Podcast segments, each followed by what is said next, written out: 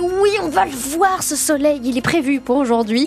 Du soleil notamment cet après-midi partout dans tout le département avec des nuages que pour ce matin, nous dit Météo France. Le vent est faible. 6 degrés un petit peu partout ce matin à Gonneville, Pontorson ou encore à Cherbourg et jusqu'à 11 degrés dans l'après-midi. Les infos de 8h30, Jacqueline Fardel, la folie à Granville pour la 150e édition du carnaval. C'était hier la grosse journée, la grande cavalcade, défilé de 46 chars dans le centre-ville, suivi par une marée humaine, plusieurs dizaines de milliers de personnes, déguisées bien sûr et bien armées de tonnes de confettis et de bonne humeur, Anthony Rimbaud. Et sur le carnaval, on fait des rencontres improbables comme cette belle bande de cônes. Les cônes de chantier? Des copains et copines déguisés en bleu orange qui se trémoussent sur de la musique.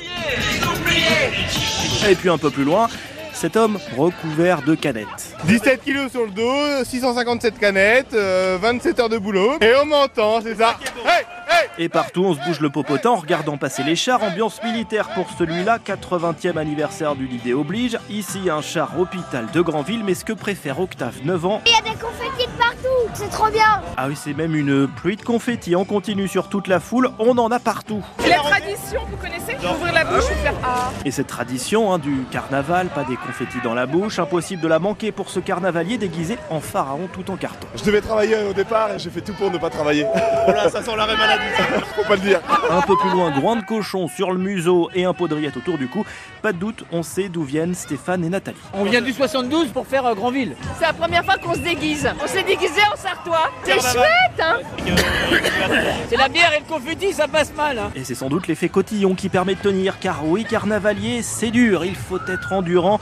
Beaucoup font la fiesta depuis vendredi soir, et visiblement, ça n'est pas prêt de s'arrêter. J'ai perdu mes clés, je peux pas dormir ce soir. Je suis dans la merde. Vive le carnaval sur France Bleu Et il faut tenir quand même parce que le carnaval de Grandville c'est jusqu'à mardi. Alors petite pause aujourd'hui quand même, mais la fête continue avec le bal à papa et le bal à maman à partir de 19h à Grandville. Bataille de confettis prévue demain. La colère agricole, elle, euh, pas très loin, toujours à 12 jours du salon de l'agriculture à Paris. La FNSEA a averti le gouvernement ce matin, il faut accélérer le tempo pour la mise en œuvre des mesures. C'est ce que dit ce matin le président du syndicat Arnaud Rousseau qui annonce que dans certains départements, des actions vont se mener à nouveau, plutôt en direction des grandes surfaces pour contrôler les prix. Témoignage édifiant à découvrir en exclusivité sur France Bleu Cotentin. Aujourd'hui, la parole d'Alice d'Avril. Elle publie mercredi un livre pour raconter son histoire sous l'emprise d'un mari catholique fondamentaliste. Aujourd'hui divorcée, elle nous raconte son quotidien de violence psychologique et physique. Elle était invitée de la matinale. Son témoignage en longueur, un dossier spécial sur Comment sortir le secteur du logement de, de sa léthargie La simplification des diagnostics énergétiques peut être une solution. en faisant sortir certains petits logements de la catégorie passoire thermique. Les règles de classement vont changer pour ces étiquettes qui vont de A pour les mieux isolés à F ou G, ces logements si mal isolés qu'ils seront interdits à la location d'ici 2025 et 2028. Mais pour ces mal classés, les choses vont évoluer. En tout cas pour les petites surfaces, Cyril Ardo, les logements de moins de 40 mètres carrés.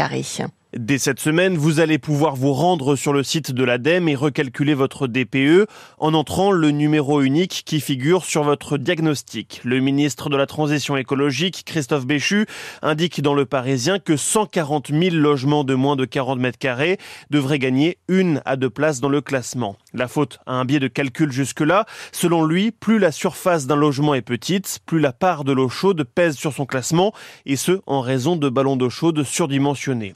Il faudra cependant attendre le 1er juillet pour que le correctif entre officiellement en vigueur. L'interdiction de signer un nouveau bail pour les logements classés G, elle, sera bien effective le 1er janvier prochain.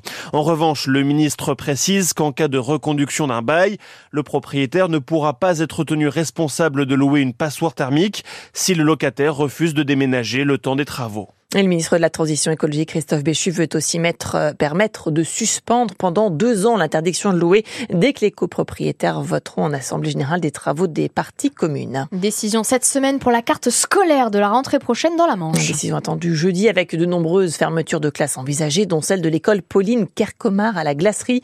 En colère, les parents d'élèves ont décidé de se faire entendre. Ils ont mis leur classe symboliquement en vente sur le site Le Bon Coin à vendre. Classe complète comprenant 26 enfants charmants avec professeurs et personnel ATSEM compétents. Les parents qui ont prévu également de manifester cet après-midi. Faut-il une nouvelle route pour contourner Cherbourg en Cotentin via le sud-ouest de la ville? Le projet sur la table depuis plus de 30 ans, remis une nouvelle fois à la une pour construire cette voie de 15 km avec l'objectif de mieux desservir les zones d'activité et les grands pôles d'emploi comme Morano Lag et EDF à Flamanville. La population invitée a donné son avis à partir du 26 février. Un courrier envoyé à plus de 70 000 foyers. Six options de tracé sont proposées et sont à retrouver sur francebleu.fr.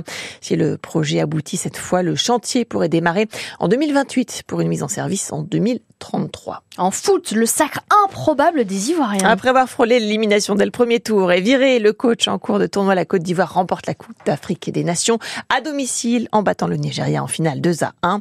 Le tennis aujourd'hui à suivre dans la Manche. Premier tour euh, du tableau final au Challenger de Cherbourg-la-Manche. Premier coup de raquette tout à l'heure, ce sera à 10h au complexe Jean Jaurès d'Équeurdreville avec la star de cette édition, Benoît Père, qui fera son entrée en lice demain.